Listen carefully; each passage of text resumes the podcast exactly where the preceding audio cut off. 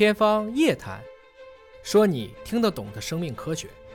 现在是新冠疫情，还有一些反弹的情况哈，尤其是在一些海鲜市场啊、农贸市场啊环境当中，或者一些冰鲜当中发现了有这个病毒，但它仅仅是用 PCR 的方式说发现有新冠病毒。嗯，我们有没有可能像做消防或者像做环境环保监测一样的，去对整个这种可能的高危环境做全面的新病毒的这种检测，就是新老病毒吧一块儿来测，看看这个环境当中有什么？理论上来说呢，是完全可以的，嗯是可以做到的。嗯，包括现在我们对新冠，呃，现在不是有几起海鲜对，市场吗？从厄瓜多尔进口的这个海鲜，嗯，是当地的这些海鲜的加工的企业的人嗯感染这个病毒以后呢，通过喷嚏，通过呃手污染了海鲜它的外包装，然后呢，因为它又是冷链运输、低温运输，病毒呢可以存活很长时间，运到我们国内。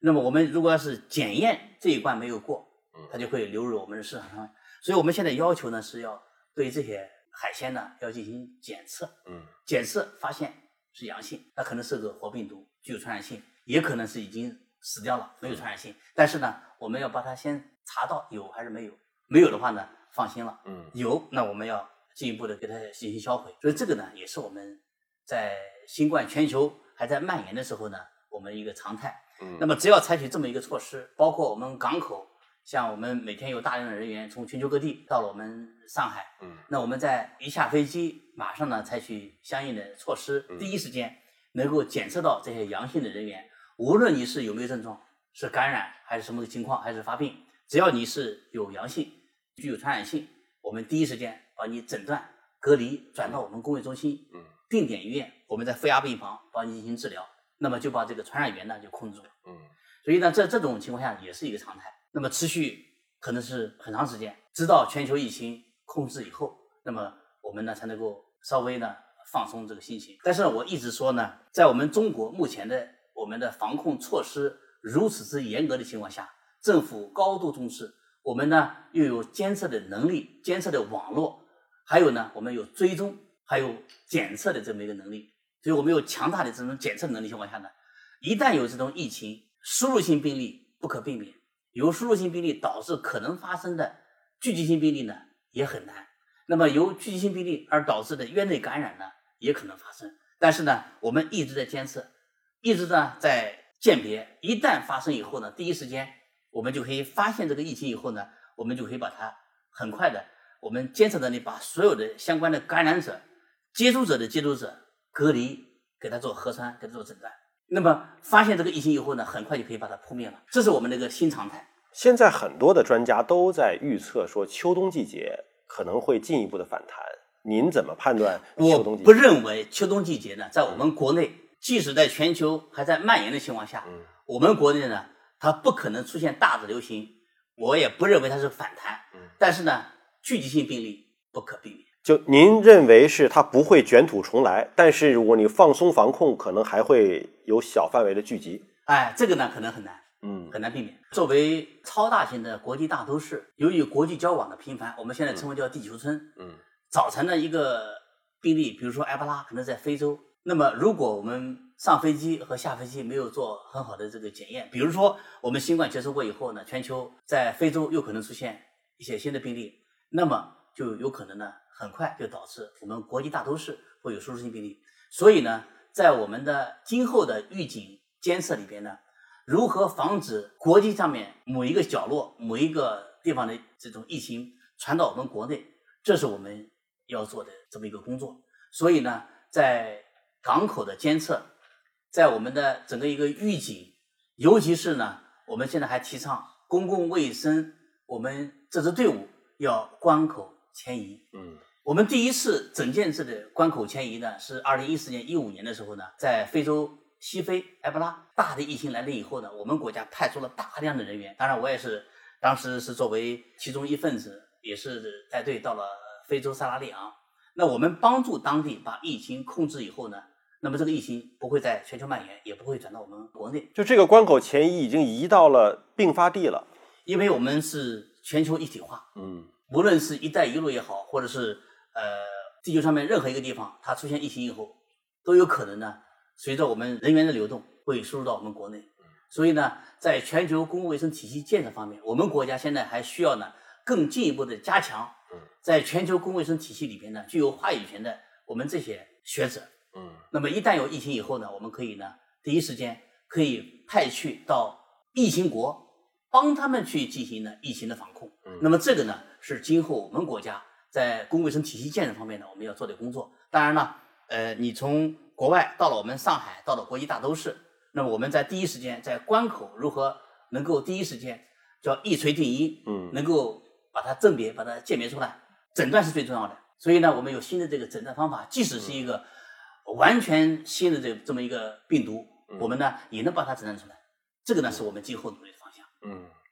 新冠病毒的变异是不是不可避免的？那是不是意味着疫苗有可能研发出来了也会没有用？目前我们还在追踪病毒是不是变，包括呢从国外输入到我们国内的，那么每一个患者呢，我们现在标本都留取，我们也在做序列的分析。从目前来看呢，新冠病毒还是比较稳定的，嗯基本上呢每一到两个月呢有一个位点的这么一个变异，但是呢目前来看呢，变异呢跟致病性跟它的免疫原性呢影响都不大，那么这一点呢就比较放心，因为我们用原始的最早分离出的这个病毒呢来做疫苗，来做药物的研发，它应该是有效果的。比如说埃博拉，一九七六年当时分离出的埃博拉病毒，跟二零一四年埃博拉病毒呢，它几乎是一样的，没什么变。没怎么变。它没有变。那么当年呢，我们用这个病毒来做的一些技术储备，包括疫苗成功了，包括呢还有很多药物的研发嗯也将会成功。所以呢，这个呢就会有很好的这些进展。即使今后嗯因为病毒变，包括呢像新冠病毒变，它有可能会发生。即使今后这个病毒变了，但是我们的科技毕竟现在是二十一世纪了，我们科技发展的非常的迅猛。你新的病毒出现过以后呢，我利用你的新的病毒，我再研发疫苗、药物，依然还会有效果的。所以呢，相信科学。有些国家选择了用群体免疫的方式啊，您怎么判断群体免疫？群体免疫呢不人道，群体免疫呢，大家可以看一看，让所有人都感染过以后呢，八九十的人感染过以后呢，才能够达到。我们按照目前的这个病死率呢，即使按照百分之二来算，会有多少人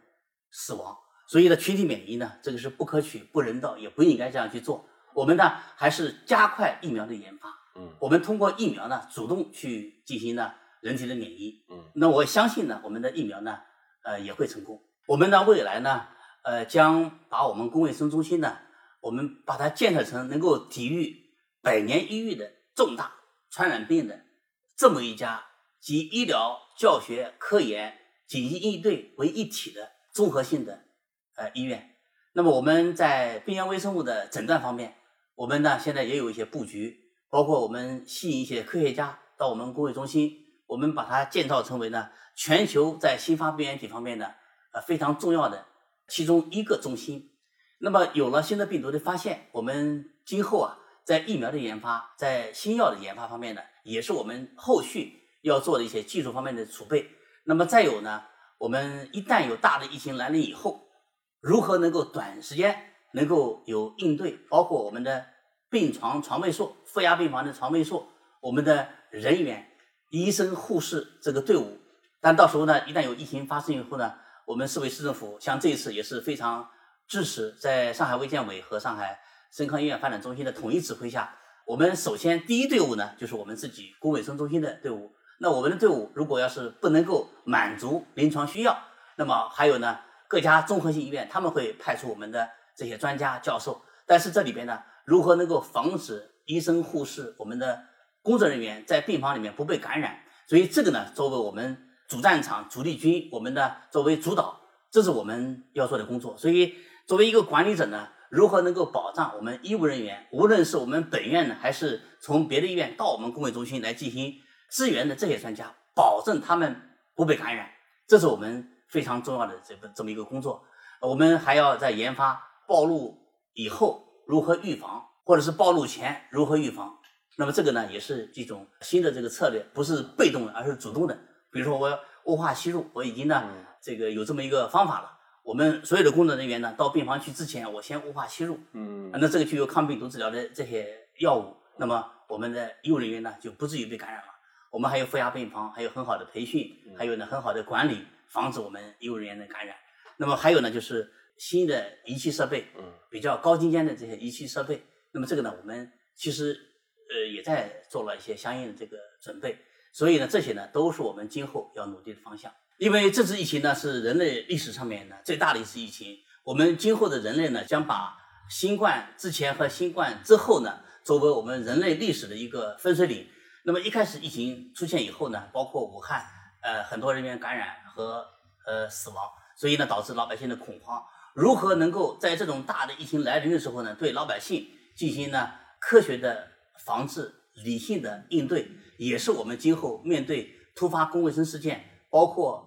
老百姓的这个培训教育，都是我们要做的工作。我们的专业人员、科学家、科研人员、临床医生，做我们专业人员呢，我们对老百姓呢进行科普教育呢，他们更容易接受。所以这个呢，也是我们今后啊在健康管理方面我们要努力的方向。